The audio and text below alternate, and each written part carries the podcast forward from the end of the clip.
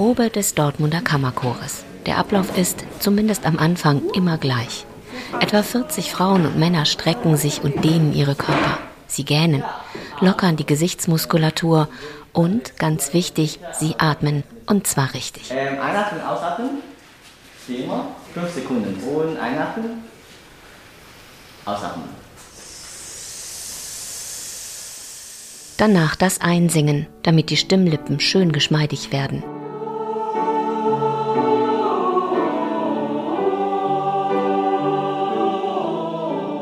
Wenn im Chor gesungen wird, passiert Folgendes. Irgendwann verschmilzt das alles und man ist als Chor eine Stimme. Und das ist so ein besonderer Moment im Chor. Das gemeinsame Erlebnis, das ist einfach toll. Oh, singen ist so viel Freude, Leidenschaft, gemeinsam mit anderen was machen. Weil mir das äh, Lebensmut gibt. Da geht einem das Herz auf und äh, man ist entspannt, man macht ganz viel für sich. Man lacht auch und lächelt, wenn man singt. Ich habe nicht gemeint, dass lauter singen soll. Ich meinte, die, die, die, die Intonation muss ein bisschen höher sein. So. Aber schön, ja, cool. Super, vielen Dank. vielen Dank, danke.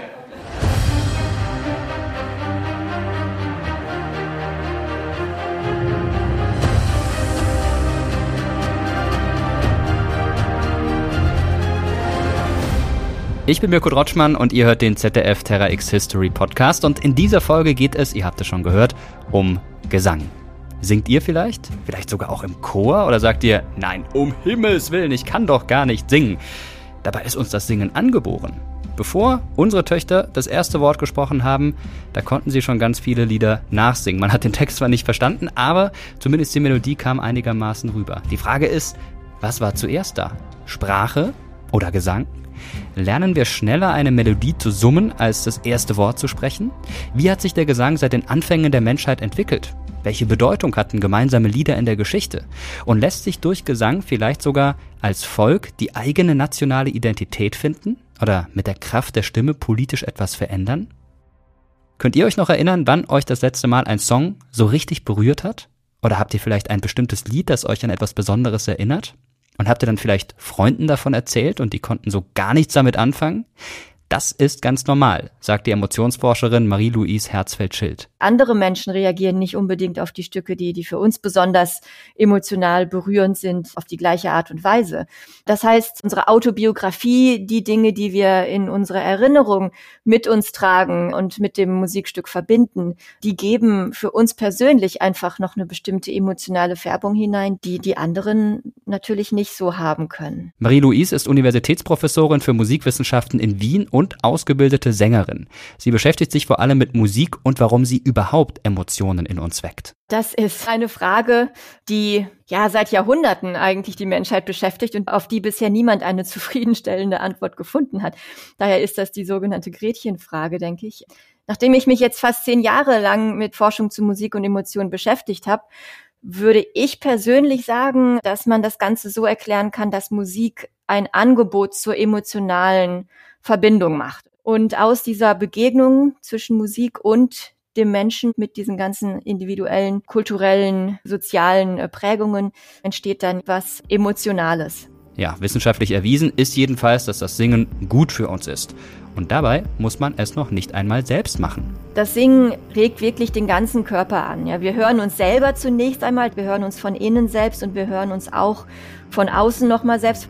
Und natürlich ist der ganze Körper aktiviert. Also das Zwerchfell, die Atmung, die Stimmlippen sind aktiv. Wir bewegen uns auch stärker beim Singen, meistens jedenfalls. Man sagt aber, und ich kenne das auch von mir persönlich, dass auch das Hören von Musik oder das Zuhören beim Singen, also wenn man jemand anderem zuhört, dass auch das schon bestimmte Bewegungen im Körper auslöst, nur dass man eben dann nicht aktiv den Klang hervorbringt. Und auch wenn ihr morgens nur unter der Dusche singt, tut ihr etwas für eure Gesundheit. Früher dachte die Forschung, dass unser Gehirn geteilt ist. Die rechte Gehirnhälfte für die Emotionen und den Gesang, sie gilt als die musikalischere und die linke Gehirnhälfte für rationale Entscheidungen, also zum Beispiel für Sprache. Nach der neueren Forschung gibt es diese strenge Trennung aber gar nicht. Wenn wir singen oder Musik hören, ist offenbar das ganze Gehirn beteiligt. Musik und Sprache kommen so zusammen. Und das hat einen erstaunlichen Effekt. Dass man sich an Worte beim Singen besser erinnern kann als beim Sprechen. Wenn man ein Gedicht selber spricht und sehr stark intoniert, also eine sehr, sehr starke Sprachmelodie dazu gibt, dann ist das auch schon wieder leichter zu erinnern, als wenn man einfach nur sehr, sehr wenig Intonation das Ganze spricht. Also es scheint hier tatsächlich mehr auf die Sprachmelodie und vor allem auf den Rhythmus anzukommen. Ja, viele Menschen können sich also eher an Liedtexte und Melodien erinnern als an trocken gesprochene Worte. Das gilt besonders für Menschen, die ihre Sprache verloren haben, zum Beispiel nach einem Schlaganfall. Die können auch singen häufig und können auch die Lyrics, die Liedtexte weiter erinnern, obwohl sie nicht mehr sprechen können. Und da wird darauf hingewiesen, wiederum auf diese beiden Gehirnhälften, dass eben die Fähigkeit des Sprechens stärker in der einen Hälfte stattfindet, während die Fähigkeit des Singens eher in der anderen Gehirnhälfte stattfindet und dass man beim Singen eben dann ja an die Sprache über die musikalische Aktivierung des Gehirns wieder drankommen kann. Für Menschen, die an Demenz erkrankt sind, ist das ähnlich. Selbst diejenigen, die ihre Sprache schon fast vergessen haben, erinnern sich an die alten Lieder. So, herzlich willkommen. Schön, dass alle da sind an diesem wunderbaren Sonnentag. Kleines Vorspiel und dann zeige ich euch, wenn es losgeht. Wir wollen singen, gemeinsam singen, miteinander singen. Und das ist wunderschön. Ja, es macht Freude. Also für mich ist immer ein kleiner Stress hierher, muss ich sagen. Und dann denkt man, ach, machen wir schon. Und wenn wir dann fertig sind, dann sind wir entspannt. Ja? Dann bin ich froh, dass wir hier gewesen sind.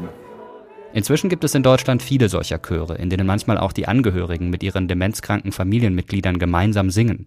Sie heißen Resonare. Das ist der Chor aus Berlin, den wir gerade gehört haben. Oder Dementi. Die Studie einer Forschungsgruppe aus Finnland konnte zeigen, dass das Chorsingen Menschen hilft, eine bessere kognitive Flexibilität zu haben. Das heißt, das Gehirn passt sich leichter an die neue Situation an. Es kann besser mit unerwarteten Ereignissen umgehen. Die Sängerinnen und Sänger fühlen sich durch den gemeinsamen Gesang einer sozialen Gruppe zugehörig. Das Singen verbindet also Menschen. Sogar der Herzschlag gleicht sich anscheinend schon nach wenigen Takten aneinander an. Die Forscher vermuten, es liegt daran, dass alle gleichzeitig atmen. Im Studium zur Grundschullehrerin habe ich mit dem Singen angefangen und es hat mir unglaublich viel Freude gemacht. Und deswegen singe ich immer noch. Also jetzt seit 30 Jahren. Weil das Spaß macht, auf die Stimmen der anderen zu hören und dass sich das mischt und dass man immer guckt, dass das irgendwie gut passt zusammen, dass man auch mal andere Stimmen hört. Das macht einfach viel Spaß. Singen macht also nicht nur Freude, sondern hat auch eine positive Auswirkung auf unsere Gesundheit. Und genau deshalb klingt es naheliegend, dass Singen auch in unserer Evolution eine wichtige Rolle gespielt hat. Deshalb könnte auch etwas dran sein an der These, dass die Menschheit zuerst gesungen hat und erst danach langsam anfing zu sprechen. Vermutlich hatten schon die frühen Menschen eine sogenannte Urmusik. Die Jäger und Sammler verständigten sich wohl mit Gesang lange bevor sie eine Sprache entwickelten. Dieser Singsang könnte aus einem, zwei, vielleicht auch mal vier Tönen bestanden haben. Das reichte aus, um miteinander zu kommunizieren. Der Gesang stärkte das Gemeinschaftsgefühl unserer Urahnen. Aber nicht nur das. Sie vertrieben damit wilde Tiere oder wiegten ihre Kinder in den Schlaf. Erst als die Menschen sich in immer größeren Gruppen zusammenschlossen, Werkzeuge entwickelten und ihre tägliche Arbeit untereinander aufteilten, brauchten sie eine präzise Sprache. Gesang ist Teil ihrer Kommunikation geblieben. Bei der Arbeit, bei Festen, Kriegen, Trauer und Gebet. Rituale, Geisterbeschwörungen und Zauberheilungen waren ohne ihn gar nicht denkbar. Überliefert ist von dem frühen Liedgut nichts. Forscher stützen ihre Vermutungen auf Beobachtungen von Indigenen, unter anderem im brasilianischen Amazonasgebiet, die heute noch als Jäger und Sammler leben. Die Mekranoti. Jeden Morgen und jeden Abend singen die Frauen und Männer mehrere Stunden und zeigen damit das Zugehörigkeitsgefühl zueinander, schreibt der US-Musikforscher David Uren. Er hat die Musiktradition der Mekranoti erforscht. Zum ersten Mal nachweislich dargestellt wird ein Sänger auf einem Wandbild aus dem mittleren ägyptischen Reich zwischen 2150 und 1700 vor Christus. Er hält sich die Hand an die Kehle. Auch aus dem Jemen gibt es Quellen, die belegen, dass man zu dieser Zeit auf eine besondere Art sang. Man drückte sich die Kehle zu. Dadurch entstand ein gepresster, stark vibrierender Ton. Im babylonischen Talmud heißt es dazu, diese vokale Funktion erzeugte Töne, die die Hörer erschütterten.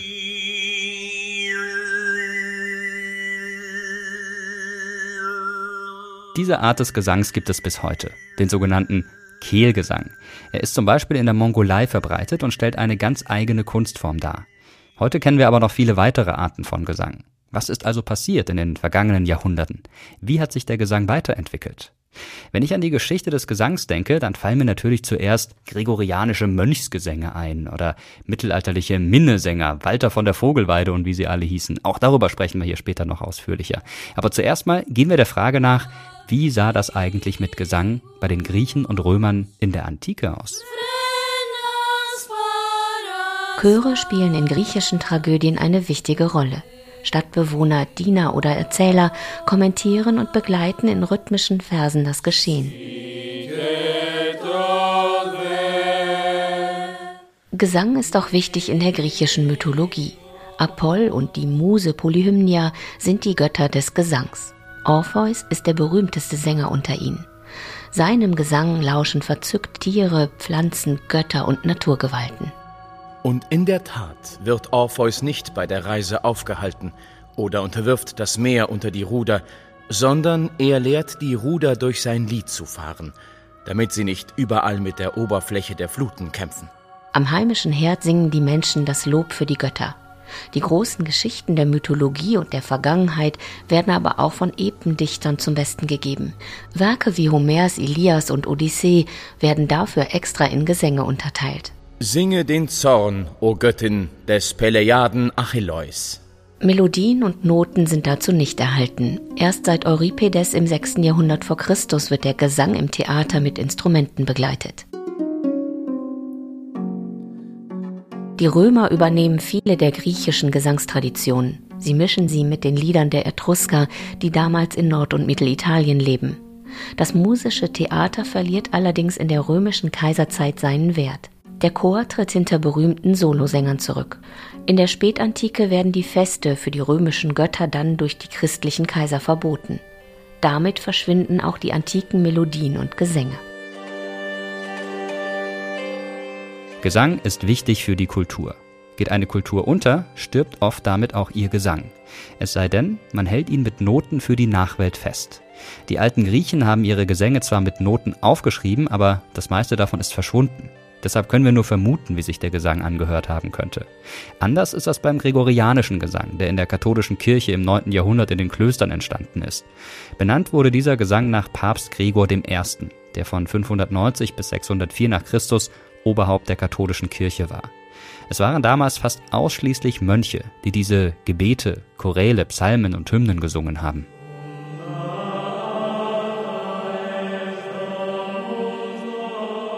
Ich habe mich in diese Musik verliebt, könnte man sagen. Ich finde, das ist was sehr, sehr echtes, sehr schönes, sehr authentisches als gesungenes Wort. Und Musik ja ist mehr als nur äh, gesprochenes Wort. Es, es gibt die Emotion, die Intention dazu. Augustin mal gesagt hat, dass äh, was man mit Worten nicht mehr aussprechen kann, das kann die Musik. Also man kann noch eine Dimension tiefer gehen, wenn du diese Musik singst. Guntas Pranis stammt aus Riga in Lettland, hat Gesang und Chorleitung studiert und ist Gründer des Vokalensembles Schola Canturum Riga, von dem wir gerade schon ein Stück gehört haben. Guntas ist Dozent an der Lettischen Musikakademie und Experte für die mittelalterliche Gregorianik. Erst gab es nur die mündliche Überlieferung und dann Stück für Stück äh, hat man versucht, das niederzuschreiben. Für die Chorgesänge, für die einfachen gemeinsamen Gesänge brauchte man das äh, gar nicht so viel, weil man das alles im Herzen wusste oder auswendig. Lateinisch ex corde by heart. Nicht etwas, was im Kopf ist, sondern im Herzen. Es kann sein, dass äh, etwas, was es im Mittelalter gegeben hat, für uns heute viel aktueller ist als zum Beispiel etwas, äh, was wir im 19. Jahrhundert finden. Das ist was, was echtes, das spricht die Herzen an. Und äh, ich glaube, das, das brauchen die Leute auch von heute. Wir leben ja in einer Zeit von Individualismus. Und das, das gemeinsame Singen generell, das wissen wir, bringt uns äh, zurück zur Gemeinschaft.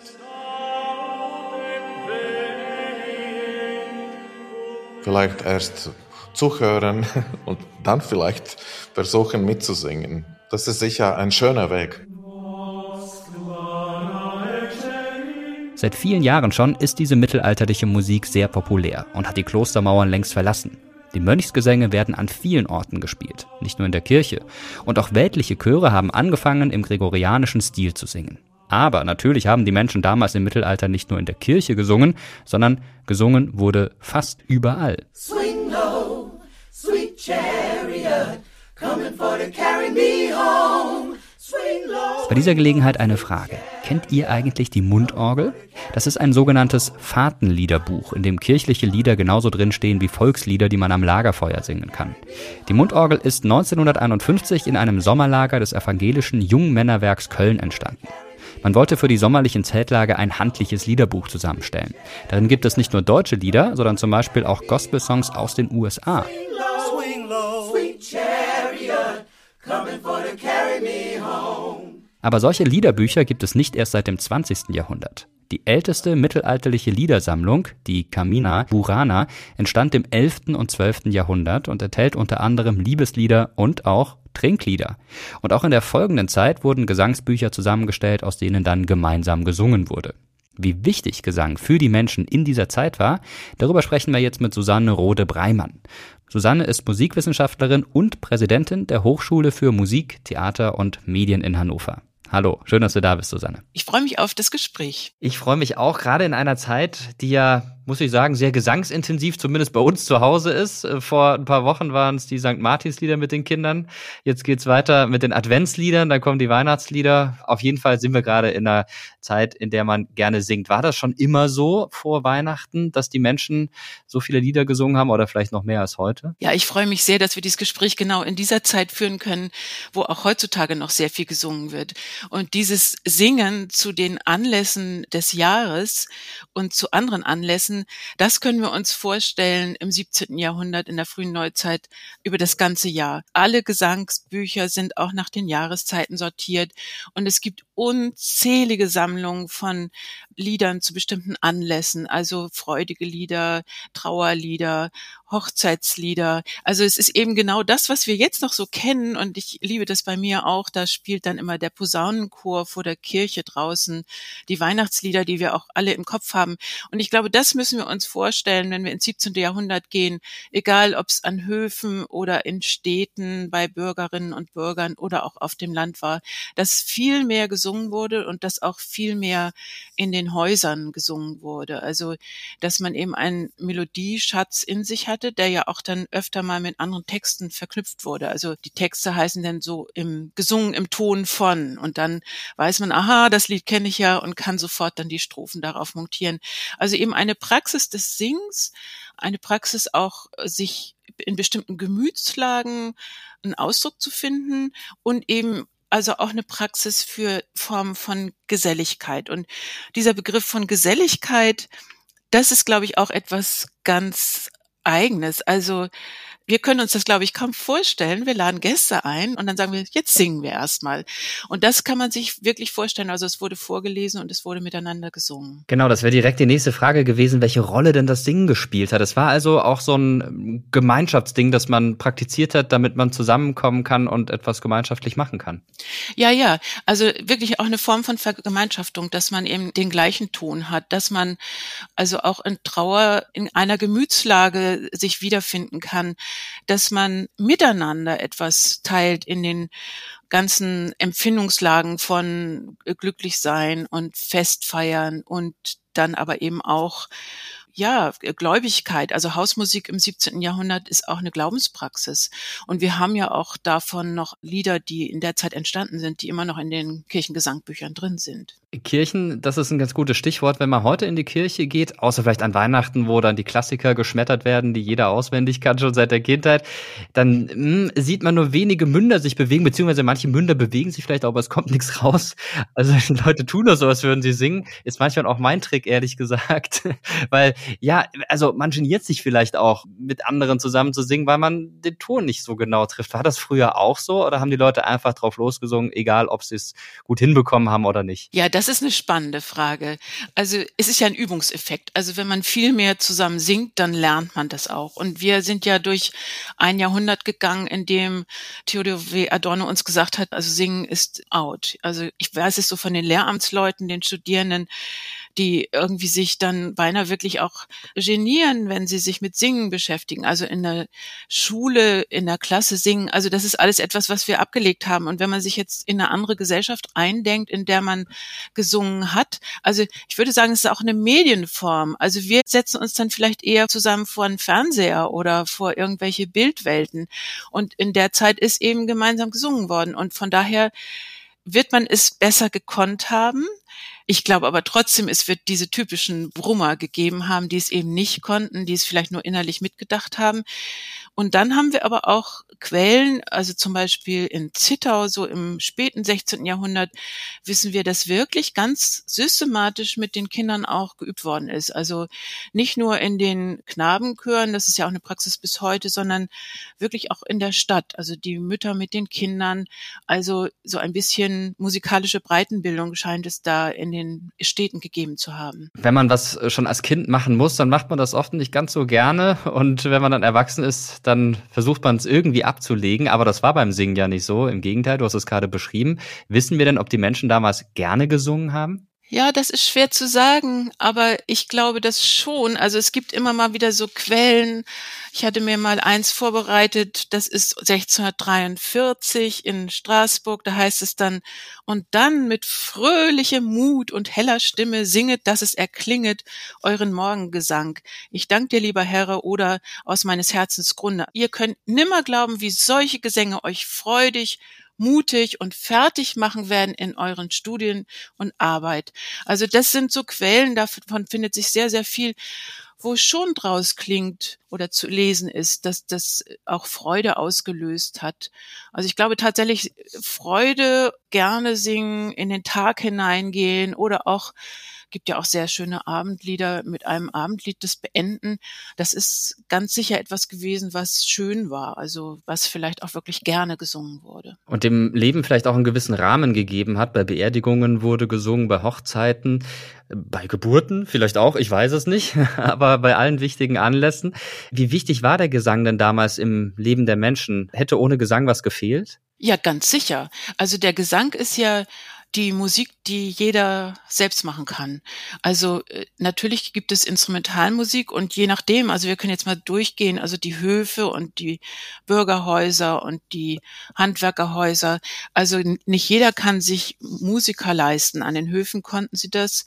In Patrizierhäusern hatten sie vielleicht auch diese Möglichkeiten, aber dieses gemeinsam singen und damit einen Klang haben, der auch einen bewegt, der einem emotional nahe kommt, das ist mit dem Lied eben überall und jederzeit und für jeden möglich. Welche Lieder wurden denn damals gesungen? Du hast gerade schon ein paar Beispiele genannt, aber gab es da sowas wie den Klassiker als Liederbuch? Ich meine, nicht alle Leute konnten lesen, aber vielleicht hatte man dann irgendwann das Repertoire auswendig parat. Also so, ich weiß es nicht, 20 Lieder, die definitiv jeder nachts um drei singen konnte? Oder war das unterschiedlich? naja, also wir müssen uns dann schon nochmal Deutschland dazu vorstellen. Also es gab eben nicht das eine Liederbuch, sondern es gab unfassbar viele Liederbücher und auch unfassbar viele Liedsammlungen, wo immer im Titel irgendwie Hausmusik drin stand.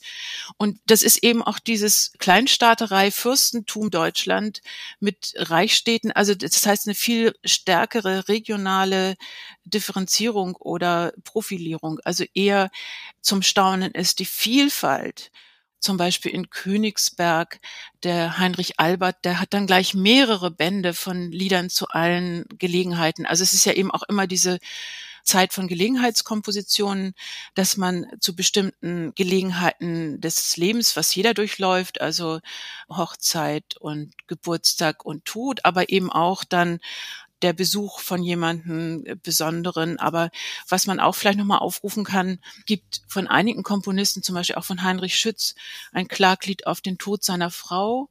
Und so ist von einigen Komponisten in dieser Zeit im 17. Jahrhundert gibt es auch Kompositionen zum Tod der Mutter und des Vaters. Also das sind eben ganz spezielle Gelegenheiten dann.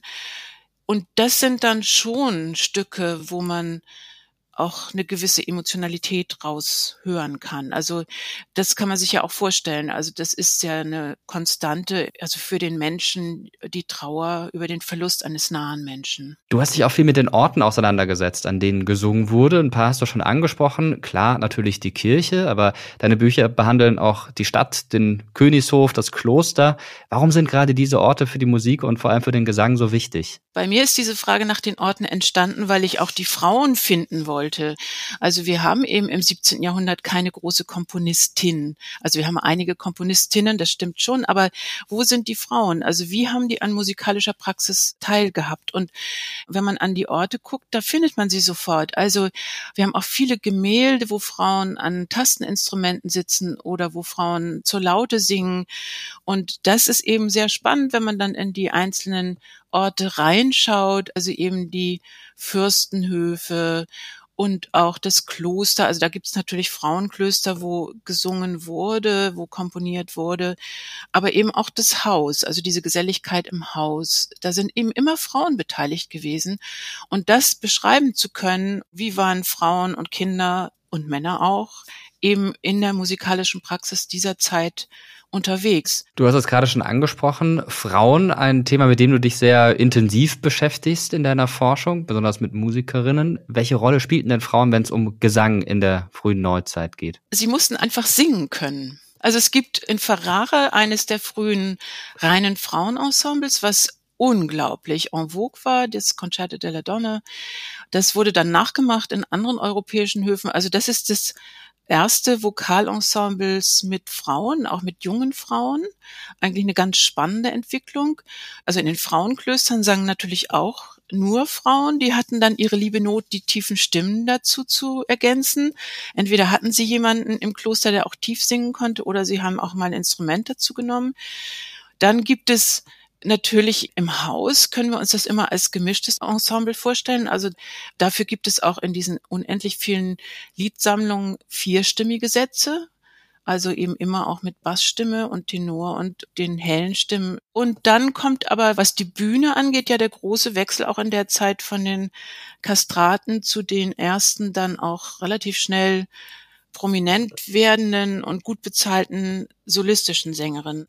Da war es ja sehr, sehr lange dass die Männer sangen, also als äh, Falsettisten oder als Kastraten.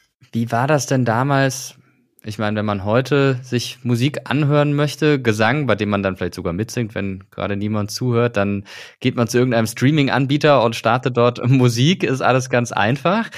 Das war natürlich damals nicht möglich. Es gab auch noch keine Tonträger.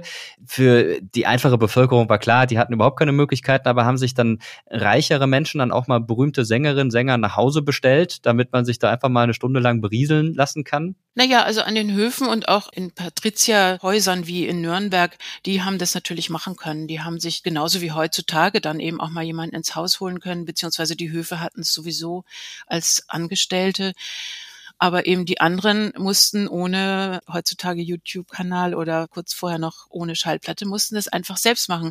Und ein bisschen kann man das ja auch noch also ich habe es jedenfalls immer mal wieder erlebt, dass man irgendwo sitzt oder sei es im, man geht zusammen wandern und sitzt auf einer Hütte und sagt, komm, wir singen mal von vorne bis hinten das Liederbuch durch.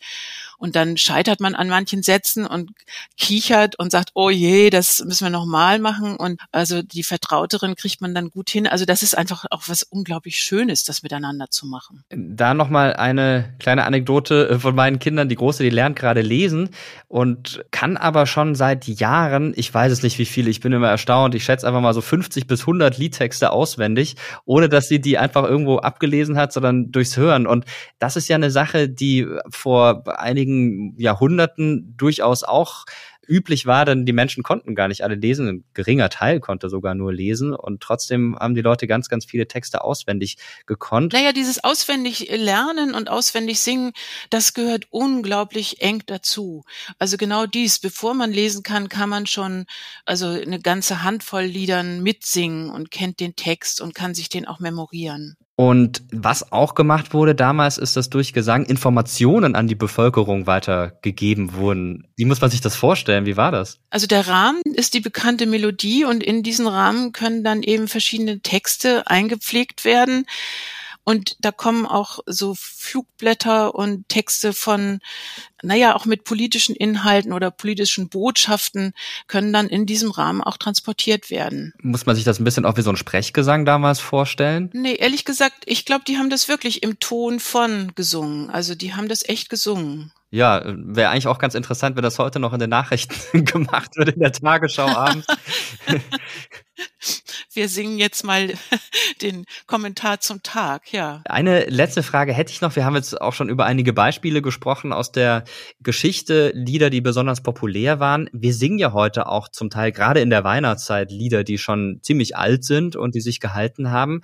Was sind denn so die ältesten Lieder, die dir einfallen von früher, die heute noch gesungen werden? Naja, also das ganz allerälteste, also das ist jetzt eigentlich nicht Lied, aber das Dies Irae, Dies Illa, das ist eine ganz alte Melodie, also wirklich sehr alt und dann ziemlich altes Innsbruck, ich muss dich lassen, was noch da ist. Dann es ist ein Ros entsprungen in der Weihnachtszeit, also das sind diese Lieder und dann eben relativ viele immer noch im evangelischen Kirchengesangbuch, die auch noch weiter erhalten sind. Okay, ja, also dann würde ich sagen, jetzt sind wir total beschwingt und haben viele Impulse bekommen. Genau, wir singen jetzt noch zum Schluss. ja, genau. Ah ja, also zumindest in meinem Fall will ich das niemandem zumuten. Ähm, ich vermute mal, bei dir wird es gut klingen, du befasst dich ja auch sehr intensiv damit. Da müsste man sich ein bisschen einsingen. Naja, das machen wir dann, wenn wir uns das nächste Mal treffen, dann werden wir hier zusammen ein Lied performen. Ansonsten kann aber auch jeder zu Hause, der jetzt gerade hier zugehört hat, mitsingen. Vielen Dank dir auf jeden Fall für die Einblicke in die sehr spannende Geschichte des Gesangs. Ja, vielen Dank, dass wir sprechen konnten. Ja, Susanne hat uns gerade ja schon verschiedene Anlässe aufgezählt, zu denen gesungen wird. Also auf Hochzeiten, bei Geburtstagsfeiern, an Weihnachten. Aber es wird auch zu traurigen Anlässen gesungen. Zum Beispiel Klagelieder. Diese Lieder klingen ganz anders, melancholischer. Und den Sprechgesang, den wir zumindest in weit verwandter Form heute als Rap kennen, den gab es früher auch schon, im liturgischen Gesang. Und seit es Mikrofone gibt, haben sich nochmal ganz neue Stile entwickelt. Dazu gehört das sogenannte Crooning. Da wird mit dem Mikro ein ganz sanfter, leiser Ton erzeugt, der mit dem bloßen Ohr gar nicht zu hören wäre. Oder das Beatboxen. Ja, und beim Beatboxen gibt es auch einen ganz berühmten Trick, mit dem jeder Beatboxen machen kann. Ich kann das auch mal vormachen. Man muss einfach immer Mieze Katze hintereinander sagen, dann klingt das schon gar nicht so schlecht. Also Pize Katze. Aber das nur am Rand. Was wir singen und wie wir singen, das löst in uns Gefühle aus. Und es entsteht auch ein Gemeinschaftsgefühl, wenn wir zusammen mit anderen singen. Und manchmal kann dadurch auch so etwas wie nationale Identität erschaffen werden. Dafür gibt es in der Geschichte viele Beispiele. Die französische Nationalhymne, die Marseillaise, wurde während der französischen Revolution komponiert. Sie steht für das neue republikanische Nationalgefühl der Franzosen und ist nebenbei bemerkt ziemlich brutal. Und 1987 bis 1991 gab es im Baltikum kurz vor dem Zusammenbruch der Sowjetunion die sogenannte Singende Revolution. Uh,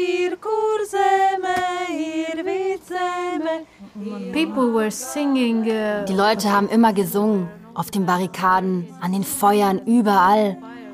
Es waren patriotische Lieder, Lieder, die zu Sowjetzeiten lange verboten waren. Ich erinnere mich an den Baltischen Weg. Die Leute waren sehr aufgeregt. Alle wollten dabei sein. Die Idee war, dass wir alle baltischen Republiken miteinander verbinden wollen. Dann haben wir uns in diese Menschenschlange gestellt und an den Händen gehalten. Es war ein bisschen seltsam. Man geht nach draußen, hält sich eine Zeit lang an der Hand und steigt dann wieder ins Auto. Aber es war spannend. Gunter Ponomajeva hat in Lettland den 23. August 1989 miterlebt. Damals gab es eine Menschenkette von Tallinn in Estland über Riga in Lettland bis nach Vilnius in Litauen. Über eine Strecke von mehr als 600 Kilometern fassten die Menschen sich an den Händen, um gegen die sowjetische Besatzungsmacht friedlich zu demonstrieren. Die Bilder gingen um die Welt. Carsten Brüggemann kennt sich mit dem sogenannten Baltischen Weg sehr gut aus. Er ist Professor für Geschichte an der Universität Tallinn in Estland. Der 23. August steht für den Hitler-Stalin-Pakt oder den Molotow-Ribbentrop-Pakt nach den beiden unterzeichnenden äh, Außenministern. Und damit wurde halt die Einverleibung der baltischen Staaten in den Verband der Sowjetunion legitimiert. Und für die Esten, Letten, Litauer ist das der Anfang vom Beginn des Endes ihrer ersten Unabhängigkeit und damit eben der sowjetischen Annexion. Mit dieser Demonstration war das Singen vielleicht nicht so wahnsinnig wichtig. Natürlich haben die Menschen, die dann auf den Straßen standen, sich bei den Händen hielten, auch zum Teil gesungen. Aber wesentlich war eben das Symbol des Händezusammenhaltens von Tallinn nach, nach Vilnius. Das Singen ist halt eine kulturelle Tradition, gerade in Estland und Lettland, die bis in das späte 19. Jahrhundert zurückreicht, als die ersten Sängerfeste, Liederfeste organisiert worden sind. Liederfeste, die damals natürlich zunächst noch gar nicht so ein eigenes, richtiges nationales Repertoire hatten. In Litauen begann dieser Prozess etwas später. Der gemeinsame Gesang schuf aber auch hier wie in Estland und Lettland eine eigene nationale Identität. Unter sowjetischer Besatzung waren die Sängerfeste in den drei baltischen Staaten nicht verboten. Es passte in die Ideologie, dass jede Nation ihre eigene Kultur pflegen durfte, in gewissen Grenzen. Die Menschen waren froh und glücklich, dass sie ihre Lieder singen konnten, auch unter Sowjetherrschaft oder vielleicht sogar gerade unter Sowjetherrschaft. Aber dann irgendwann haben sich diese Liederfeste auch zu Foren entwickelt, in dem eben eine andere Identitätsvorstellung propagiert wurde als die der Sowjetunion. Und so ist es etwas, was, was einfach wahrscheinlich unbeabsichtigt dann später eine Keimzelle für antisowjetischen Protest gewesen ist. Die Menschenkette am 23. August 1989 zum 50. Jahrestag des Hitler-Stalin-Paktes war der vorläufige Höhepunkt des Protestes gegen die sowjetische Besatzungsmacht. 1990 und 1991 erklärten Estland, Lettland und Litauen ihre Unabhängigkeit. Der Begriff Singende Revolution wurde zum Sinnbild. Er geht auf einen Artikel zurück, der mit dieser Überschrift schon 1988 in Estland über ein spontanes Liederfest veröffentlicht worden war. Und so kam dieser Begriff in den Umlauf. Dass wir heute den Begriff für alle drei Staaten benutzen, das schmeichelt vielleicht den Esten. Ich glaube, die Letten und Litauer, die lassen sich wahrscheinlich dann doch darunter vereinnahmen. Und schon prägt dieser Begriff eine ganze Epoche.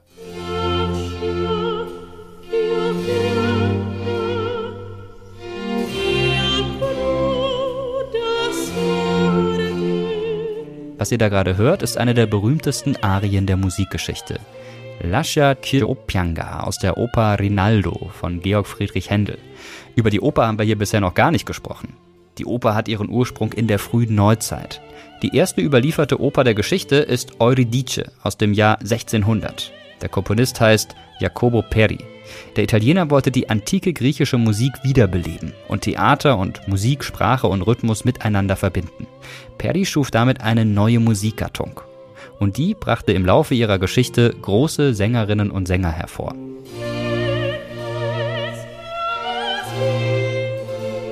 Enrico Caruso habt ihr vielleicht schon mal gehört, aber mindestens genauso berühmt war ein gewisser Farinelli, eigentlich Carlo Broschi. Der italienische Opernsänger war im 18. Jahrhundert ein internationaler Superstar. Farinelli war am Ende seiner Karriere viele Jahre Hofsänger von König Philipp V. von Spanien, der an schweren Depressionen litt.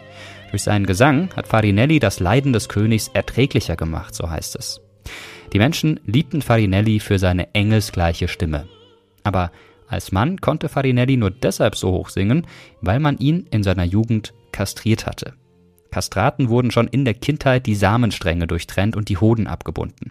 Auf diese Weise sollte der Stimmbruch verhindert werden. Solche Praktiken sind, muss man sagen, Gott sei Dank lange vorbei. Heute ist die Oper ein offener, experimenteller Ort. Trotzdem gilt der Operngesang für viele als altmodisch. Das ist völlig falsch, sagt die US-amerikanische Opernsängerin Lucia Lucas. Sie ist eine der ersten Transgender-Opernsängerinnen weltweit und die bislang einzige Heldenbaritonistin.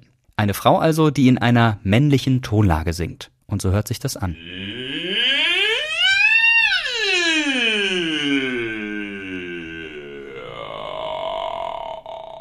Ja, das war Lucia Lukas und ich freue mich sehr, dass sie heute hier bei uns im Podcast ist. Herzlich willkommen.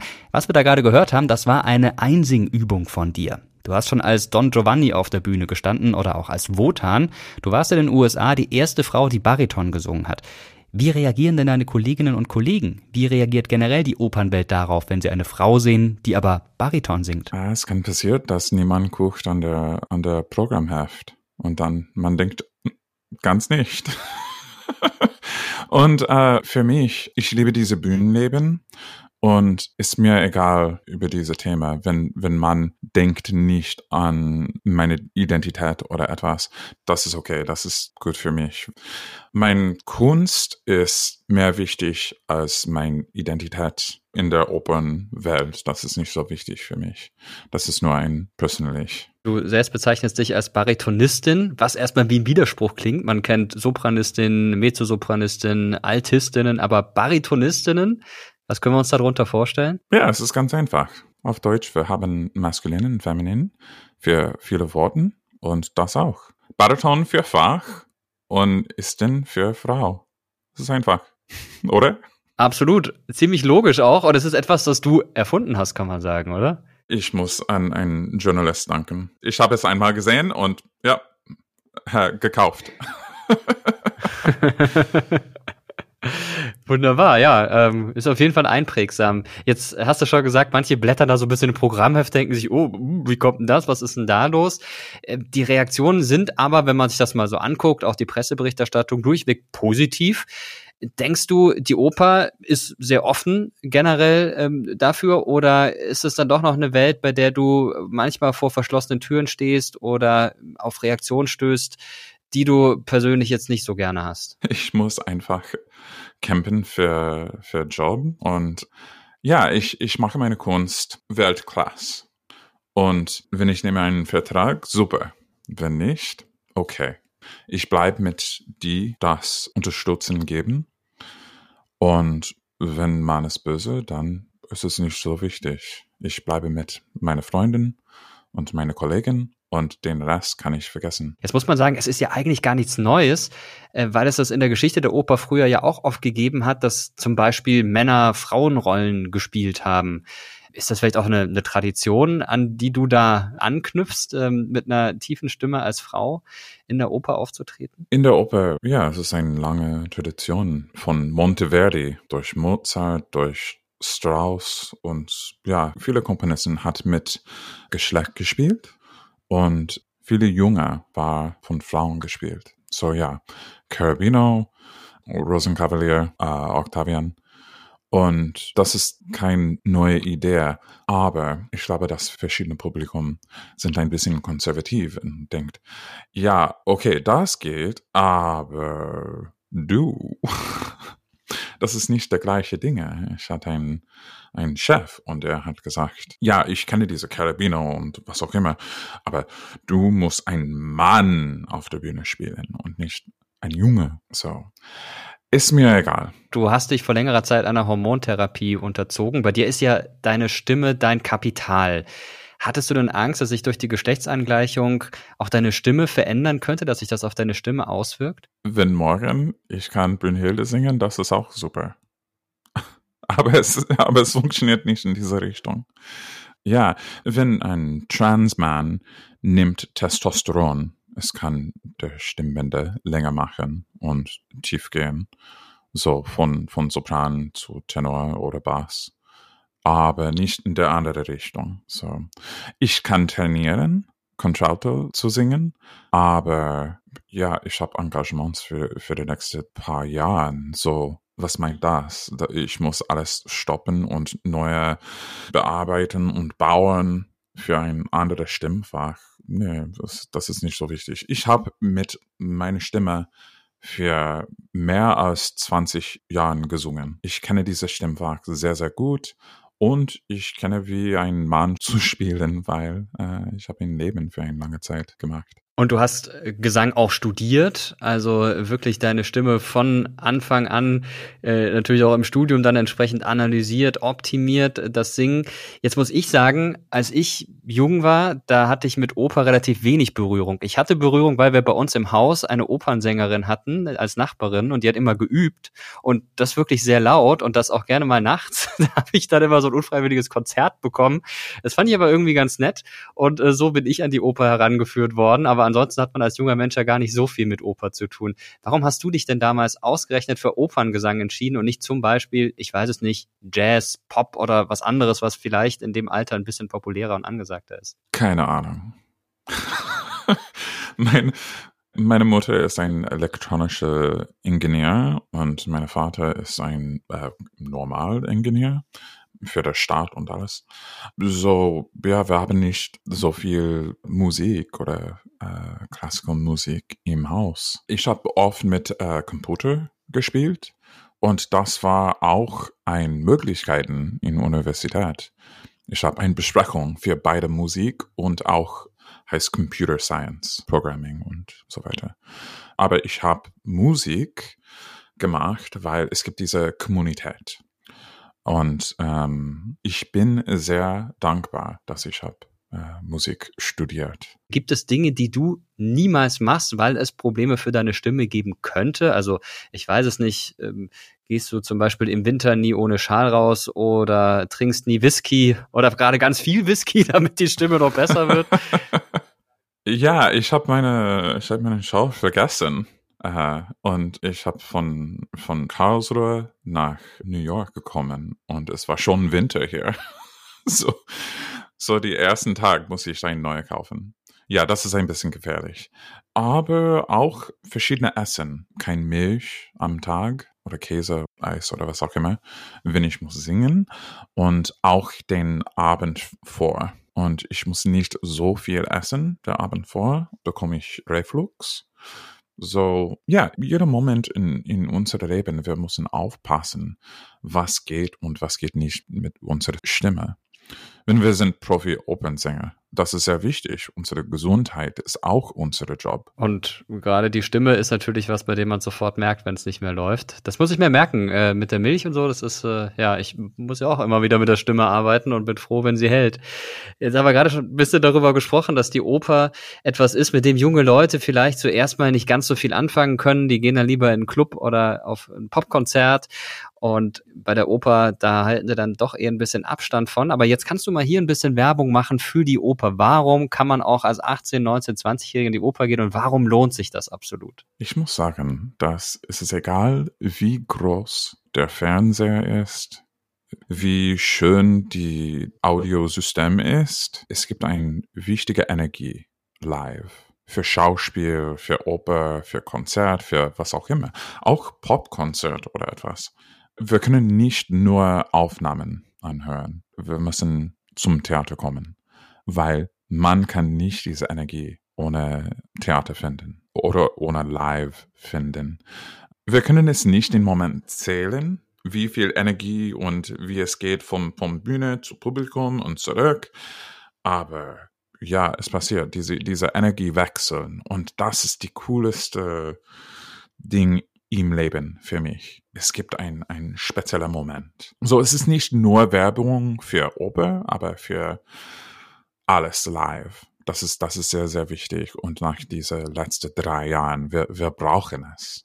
Wir brauchen Menschen. Für mich, Oper ist Erzählen. In Oper, wir erzählen einen kleinen Moment. In Oper, wir finden immer dieser Kern von der Geschichte. Und das ist, was ist cool über Oper.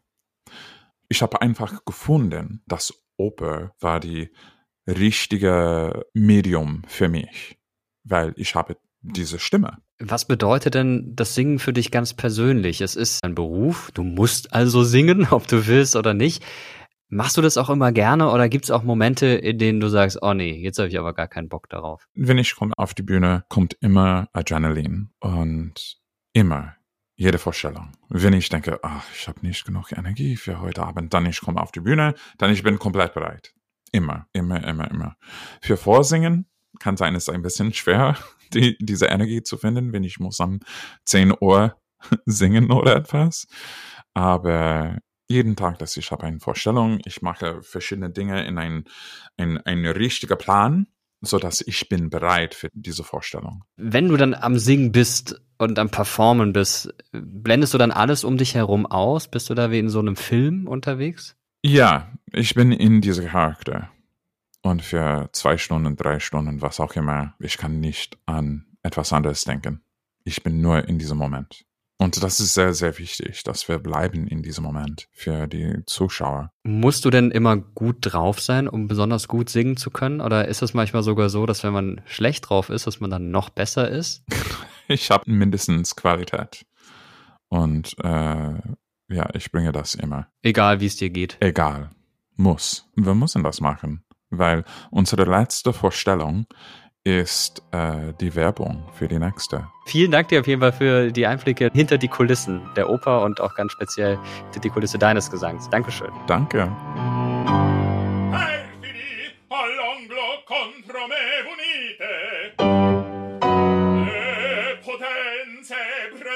Lucias Wunsch ist es, mehr junge Menschen für die Oper zu begeistern. Und ich muss sagen, diese Begeisterung, die sie selbst hat, die steckt an im Gespräch mit ihr. Statistiken zeigen aber, dass das Opernpublikum in Deutschland immer noch zum großen Teil über 60 Jahre alt ist.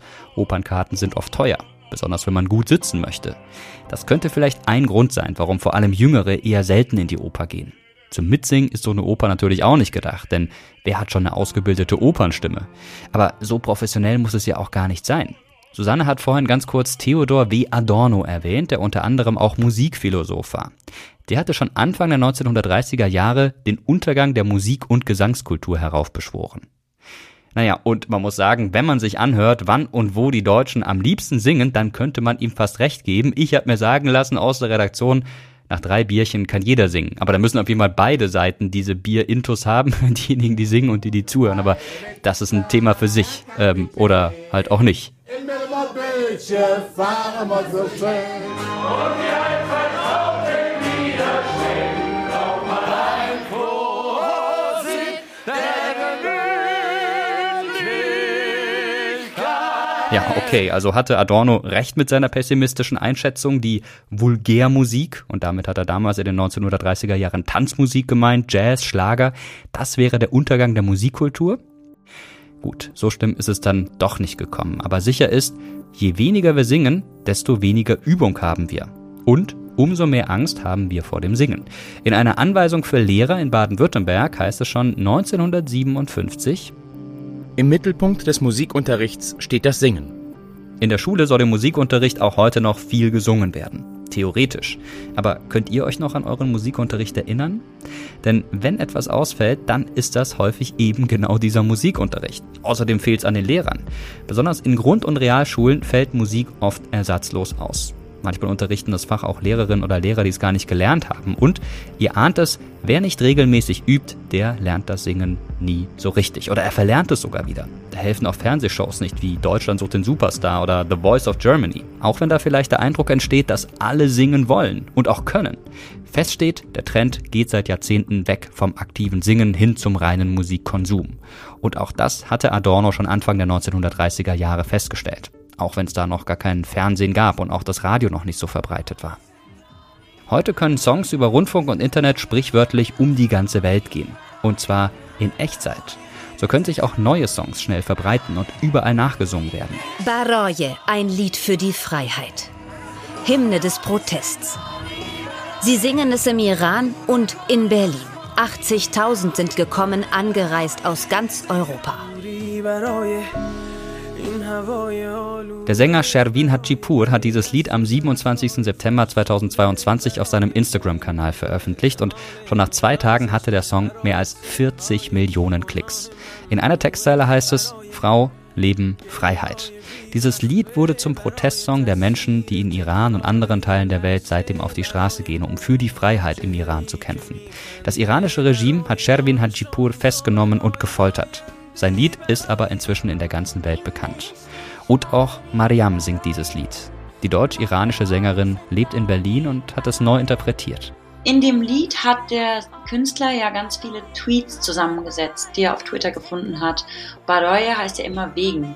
Und dann sagt er zum Beispiel wegen dem nicht auf der Straße küssen dürfen, wegen dem Mädchen, das sich wünscht, ein Junge zu sein, wegen der nicht gelebten Träume, wegen dem Jungen, der Müll sucht und ähm, listet eben so eine ganze Nummer an Dingen auf, die alle nicht möglich sind oder die ja, die den Menschen verwehrt bleiben wegen nicht vorhandener Freiheit und er löst es dann auf mit einem für Frau, Leben, Freiheit.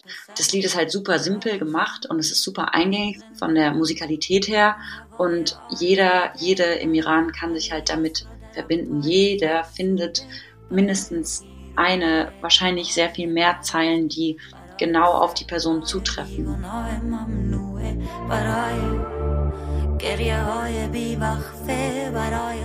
Ich habe dann irgendwann zu Beginn der Revolution überlegt, ich muss irgendwas machen.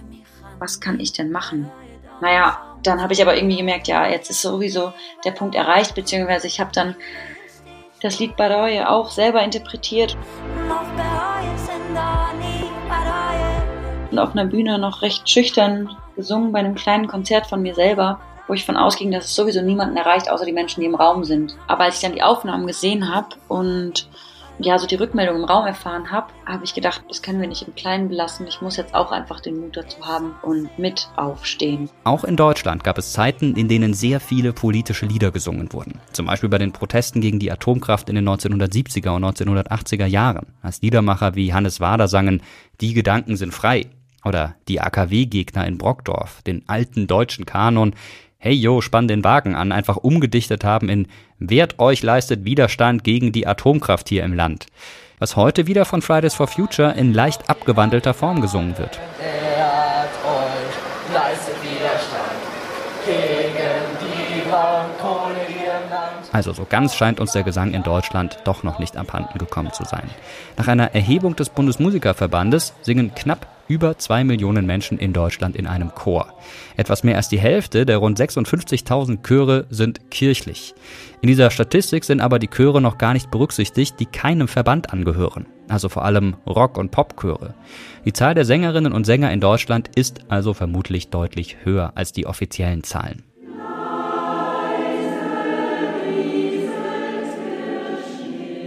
Eine Frage allerdings können wir zum Schluss dieser Podcast-Folge noch immer nicht klären. Nämlich, ob jeder Mensch von Geburt an singen kann und falls nicht, ob er es zumindest irgendwann lernen könnte. Manche sagen, zum Singen gehört eine gewisse Musikalität, die angeboren ist. Andere sagen, nein Quatsch, jede oder jeder, der will, kann auch singen lernen. Man muss sich nur trauen. Ich persönlich glaube nicht, dass es tatsächlich unmusikalische Menschen gibt. Aber selbst wenn man das Gefühl hat, es würde nicht gut klingen, würde ich sagen, trotzdem singen, immer singen. Und der Kopf wird frei. Und dann breitet sich so ein Wohlgefühl im Körper aus. Einfach was Schönes, was glücklich macht. Es gibt keinen Menschen, der nicht singen kann. Man muss es nur probieren. Und uns interessiert jetzt natürlich, hat euch diese Podcast-Folge überzeugt, es einmal mit dem Singen zu probieren? Oder singt ihr sowieso schon längst und möchtet eure Erfahrungen und Meinungen mit uns teilen? Schreibt uns gerne in die Kommentare oder zum Beispiel per Mail auf Mr. Wissen to go Geschichte, Instagram oder auch im Community Tab bei YouTube. Dort posten wir jedes Mal, wenn eine neue Folge erscheint und freuen uns sehr über euer Feedback. Ich bin Mirko Drotschmann. Das war Terra X History, der Podcast, eine Produktion von Objektiv Media im Auftrag des ZDF. Die Redaktion hatten Janine Funke und Andrea Kart. Für die technische Umsetzung und Gestaltung verantwortlich ist Moritz Rastrup. Und ganz herzlich bedanken möchten wir uns auch beim Dortmunder Kammerchor, der uns erlaubt hat, bei den Proben für die diesjährigen Weihnachtskonzerte dabei zu sein.